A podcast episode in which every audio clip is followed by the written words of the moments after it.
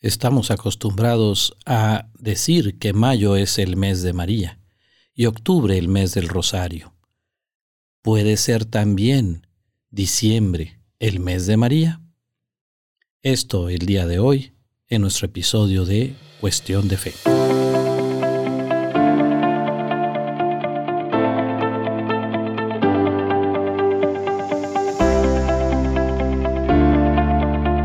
¿Qué tal? Qué gusto en saludarte. Nos encontramos nuevamente por este maravilloso medio y me da bastante gusto, en especial en estas fechas que se acercan, las fechas navideñas, eh, fechas de festejos, de celebración, de alegría, eh, fiestas en las cuales eh, nuestros sentimientos están a flor de piel.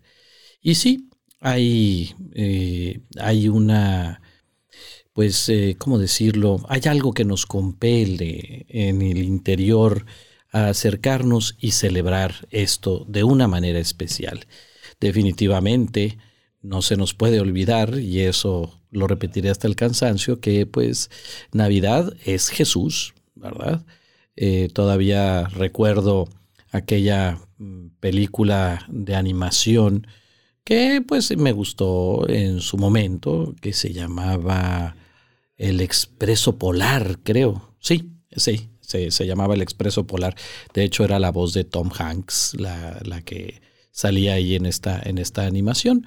Y está bonita la película, trae buen mensaje, etcétera, etcétera. Pero en toda la película se habla del espíritu de la Navidad como algo etéreo, como algo este, intangible, impalpable, ¿verdad? Y entonces, eh, en ninguna parte, en las dos horas que dura la película, en ninguna parte se menciona la palabra Jesús para nada, para nada.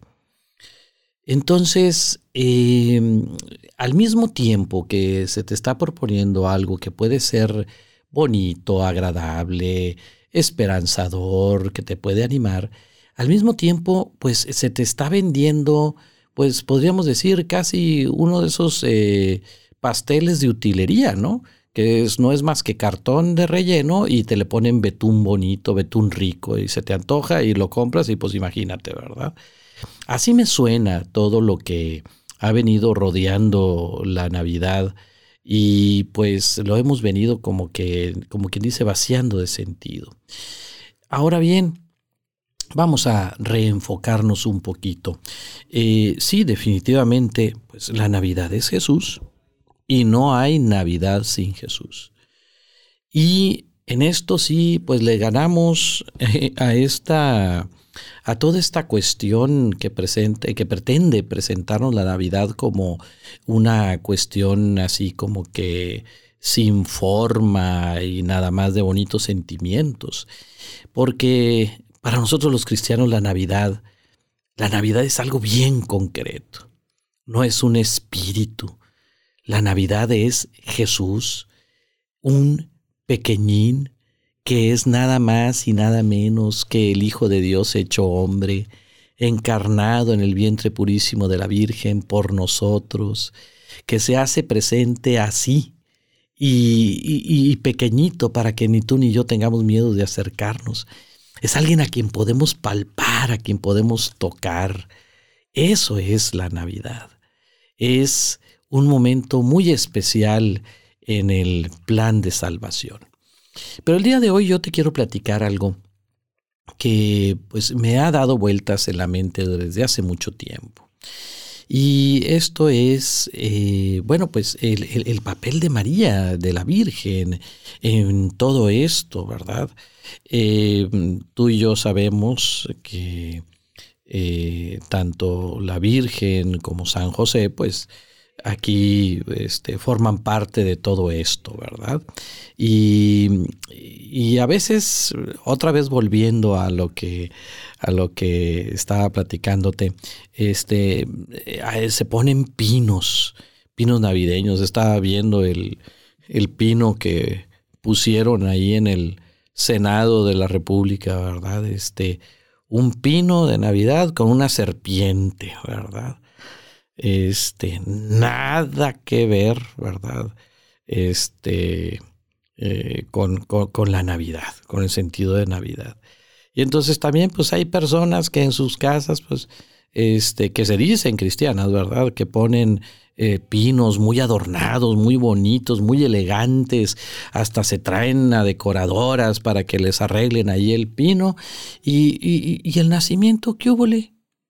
Y el, el, misterio, porque así se llama al conjunto de lo que es Jesús, José y María, eh, el asno y el buey, que de esos voy a platicarte la semana que entra, eh, a eso se le conoce como misterio. Pero ¿por qué se le conoce como misterio? Bueno, mira, para esto vamos a irnos un poquito atrás. Y no voy a diversificar mucho para no tardarme mucho en este podcast de hoy. Eh, la palabra misterio viene del griego misterion. Esta palabra designaba específicamente el plan de batalla o de guerra de los generales griegos. Imagínate, se reunían en una tienda así súper escondida, digo súper oculto, con súper secreto, y ahí se ponían de acuerdo y hacían la estrategia, la estrategia para el plan de batalla. Y entonces a esta estrategia se le conocía así como misterio. Entonces, poco a poco pues decían, oye, se van a reunir para el misterio. Y después este, pasa esto, esta palabra, misterio, a designar a algo muy oculto. No, pues es que eso es un misterio, ¿verdad? Pues bien, utilizada la palabra misterio en el sentido original, es decir, plan o estrategia, nosotros vamos dándonos cuenta de diferentes misterios que van realizándose dentro de un plan magistral, que es el plan de salvación, el plan de Dios para nuestra salvación. Entonces, esto, como lo dice San Pablo, aquel misterio que había sido desde antiguo oculto, nos ha sido revelado en Jesús. Entonces, cuando hablamos, por ejemplo, de los misterios del rosario, estamos hablando de eso.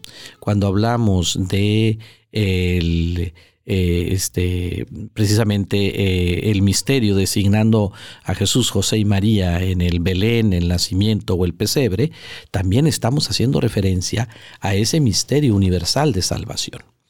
Pero el día de hoy yo te quiero platicar un poquito acerca del papel de la Virgen María en el misterio de la salvación. Y fíjate que a esto pues quisiera hacer referencia a algo que no sé si ya te platiqué anteriormente, que bueno, pues eh, hace algunos años eh, me tocó hacer el, tuve la oportunidad de hacer el Camino de Santiago, 800 kilómetros allá en España, desde la frontera con Francia hasta Santiago de Compostela. Esos 800 kilómetros pues los hice en bicicleta en dos ocasiones. Y bueno, hay ahí la historia, que después te la cuento más a detalle, de una flecha amarilla. Una flecha amarilla que te señala el camino. Una flecha amarilla que pues este, te encuentras en el piso, en el poste, en la piedra, en el árbol, en la pared, y que te van marcando cuál es el rumbo del camino. Entonces, dentro de mis, digo, cuando vas así en la bicicleta, pues vas a veces un poquito rápido o vas a veces un poquito distraído. Y de repente pasa un tiempecito y ya no ves ni una flecha y dices tú, ah, caray, ya me pasé, definitivamente. Y entonces te regresas hasta que encuentras, entonces, te regresas hasta que encuentras otra vez la flecha y otra vez, órale, agarras el camino. Entonces, para mí, la flecha la identifico con la Virgen María. María no es el camino, el camino es Jesús, sí, pero María nos señala ciertamente el camino, es decir, nos señala ciertamente a Jesús. Y por eso, entonces, es que yo reflexiono en lo siguiente. Fíjate, en el, eh, en el Evangelio de San Juan dice, la palabra se hizo carne. ¿Ok? refiriéndose a Jesús, la segunda persona de la Santísima Trinidad que se hace carne, que se encarna en el vientre purísimo de la Virgen María. Bueno, eh, esto designa a la persona de Jesús, que es la palabra definitiva del Padre. Entonces yo hacía una reflexión en torno a María. María recibe la palabra de Dios, es decir, cuando llega el ángel y le anuncia y ella acepta, ella acoge, ella recibe la palabra de Dios. Segundo, le da vida en su vientre purísimo. Y tercero, la entrega al mundo el día que la da a luz, ¿sí? Y a partir de ahí, pues siempre hasta la cruz, ¿sí? Entonces, aquí podemos seguir el ejemplo de María, que recibe la palabra, nosotros escuchamos, podemos recibir la palabra de Dios, podemos recibir a Jesús.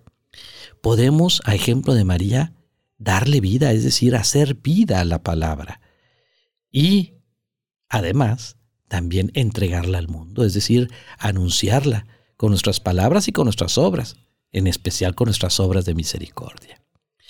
Pero bueno, al principio de este podcast te decía que si diciembre pudiera ser el mes de María, bueno, fíjate, eh, decimos que mayo es el mes de la Virgen, el mes de María, porque es el mes de las mamás. También decimos que octubre es el mes de María en cuanto que es el mes del rosario. Pero yo también me atrevería a decir que diciembre es el mes de María. Y te voy a explicar por qué. Eh, aquí en la ciudad de Monterrey, que es de donde yo soy, y desde donde estamos grabando esto. Eh, aquí, bueno, pues este, tenemos varias fiestas, pero bueno, mira, hay un, yo he llegado a una conclusión, sobre todo para aquellos a quienes les cuesta un poquito de trabajo el amor o la devoción a María. He llegado a una conclusión. Cuando Dios quiere entrar a algún lugar, envía por delante a su mamá. Eso es definitivo. Cuando Dios quiere entrar en algún lugar, manda por delante a su mamá. Y prueba de ello son tres fiestas que celebramos en particular en el mes de diciembre. Fíjate, el día 8 de diciembre celebramos la Inmaculada Concepción. Recuerda, es la concepción de la Virgen María. Ella celebraremos su nacimiento dentro de nueve meses, el 8 de septiembre. El 8 de septiembre será el cumpleaños de la Virgen. Pero si nosotros los católicos afirmamos, porque, pues bueno, la ciencia así lo define y las leyes naturales así lo definen, que la vida comienza desde la concepción, el día 8 de diciembre celebramos la concepción de ese bello ser que es, que es María Santísima, sin pecado original concebida, sin mancha alguna. El dogma de la Inmaculada Concepción, de eso te platicaré después, con Duns Scotto al frente. Bueno, este dogma viene a ser declarado hasta 1958, pero ya desde mucho antes la gente veneraba esta devoción. Pues bien, Fíjate, Dios quiere entrar en el mundo, envía por delante a la Virgen en su Inmaculada Concepción el 8 de diciembre. Entonces, aquí entra primero María. Luego, celebramos en México y en toda América y en el mundo, celebramos a Santa María de Guadalupe, reina de México y emperatriz de América y Filipinas. Pues bien, la Virgen María, aquí nos encontramos con esta cuestión tan especial. Jesús quiere entrar en México, en estas tierras que, bueno, pues todavía no eran, todavía no se llamaba México, ¿verdad? En estas tierras americanas, en este continente, y envía por delante a su madre. Y esta fiesta la celebramos el 12 de diciembre, el Día de la Virgen de Guadalupe. Y fíjate, nada más aquí para que te des cuenta un poquito. Estamos hablando de 1531. Eh, para estas fechas, allá en Europa, eh, ya empezaba eh, todas las cuestiones de, de, la reforma, del protestantismo, del anglicanismo. fíjate, para en 1536, el 99% de los ingleses eran católicos. Para 1690, es decir, un siglo tres cuartos después, solamente el 3% de los ingleses seguían siendo católicos, el resto se habían hecho protestantes, pues por la presión, la persecución y todo lo que tú gustes y mandes. Pues bien, eh, también en en lo que es Alemania, después en, Escandinavia, Dinamarca, Noruega, Suecia, Finlandia, en todas esas partes el protestantismo hace estragos, o sea, muchos, muchos católicos murieron, pero también pues muchos se hicieron protestantes. Bueno, se calcula haciendo el juego de los números en el cual no me gusta entrar, pero hoy nada más para hacerte una referencia. Se calcula que el número de católicos que se, entre comillas, perdieron en, esos, en esos siglos ¿sí? de, la, de, las guerras de religión allá en Europa, eh, se, entre comillas, otra vez, recuperaron con las conversiones aquí en América a raíz de la aparición de la Virgen de Guadalupe. Entonces fueron millones las conversiones a raíz de la Virgen de Guadalupe. Pero ese es un tema que tratamos después. Eh, a lo que voy es, Cristo quiere entrar en América y envía por delante a su mamá. Y Aquí en Monterrey, te decía, tenemos una celebración muy particular, que es la celebración de Nuestra Señora del Roble. Cuenta la historia que una pastorcita eh, que andaba pastoreando por ahí sus rebañitos, oía como un niño que lloraba. ¿Sí? Y entonces se acerca y encuentra en el hueco de un roble una imagen de la Virgen. ¿Sí? Y entonces, pues, corre ella a avisar al sacerdote y entonces el sacerdote va y entonces recoge la imagen y se la lleva pues a la iglesia eh, parroquial, a la iglesia catedral, o lo que hoy es la catedral, ¿verdad? Y cuenta la historia que al día siguiente eh, la imagen desapareció de ahí de donde la habían puesto, de la iglesia donde la habían puesto, y volvió a aparecer en el hueco del roble. Y que este, hay algunas eh, plantitas aquí en nuestra región, que es semidesértica, que este, producen unos cardos. A los cardos aquí les llamamos cadillos, este, que es también una expresión que utilizamos para alguien que es muy terco, muy necio, ¿verdad? Cadillo.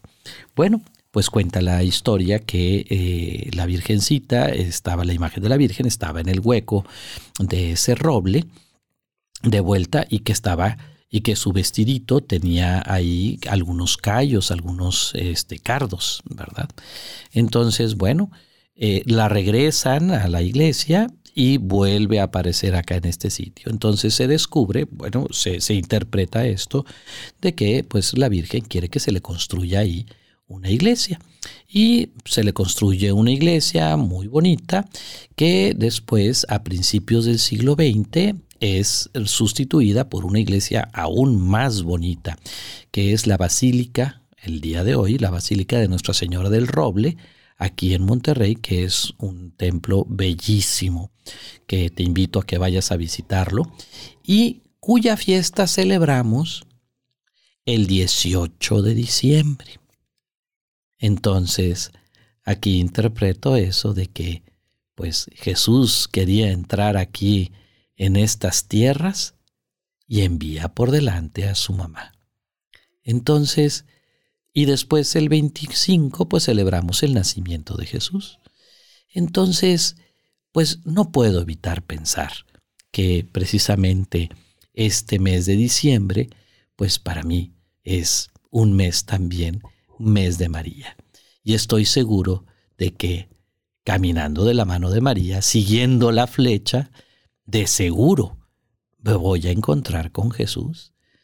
Yo te invito a que de la mano de María y acompañado de San José, vayas y te acerques y te dejes, te dejes guiar por esta flecha que te señala el camino para que encuentres a Jesús y que encuentres a ese Jesús que se hizo hombre por amor a ti y a mí y que también te encuentres con ese Jesús que prometió que regresaría y que esperes su regreso y que esperes tu encuentro personalísimo con Él. Que esto sea una gran preparación para Navidad. Recuerda, diciembre también es el mes de María, a donde Jesús quiere entrar, envía por delante a su mamá. 8 de diciembre, Inmaculada Concepción, 12 de diciembre Nuestra Señora de Guadalupe y aquí en Monterrey Nuestra Señora del Roble. Investiga, investiga en tu país, en tu patria, en tus tierras, y estoy seguro de que encontrarás alguna advocación de la Virgen que te enseñe, no necesariamente en el mes de diciembre, pero que te enseñe que sí, a donde Jesús quiere entrar, envía por delante a su mamá, y que entonces esto te invite a abrir tu corazón a María para que entonces Jesús entre en tu corazón. Y recuerda, a final de cuentas, todo en esta vida es cuestión de fe. Que el Señor te bendiga. Hasta pronto.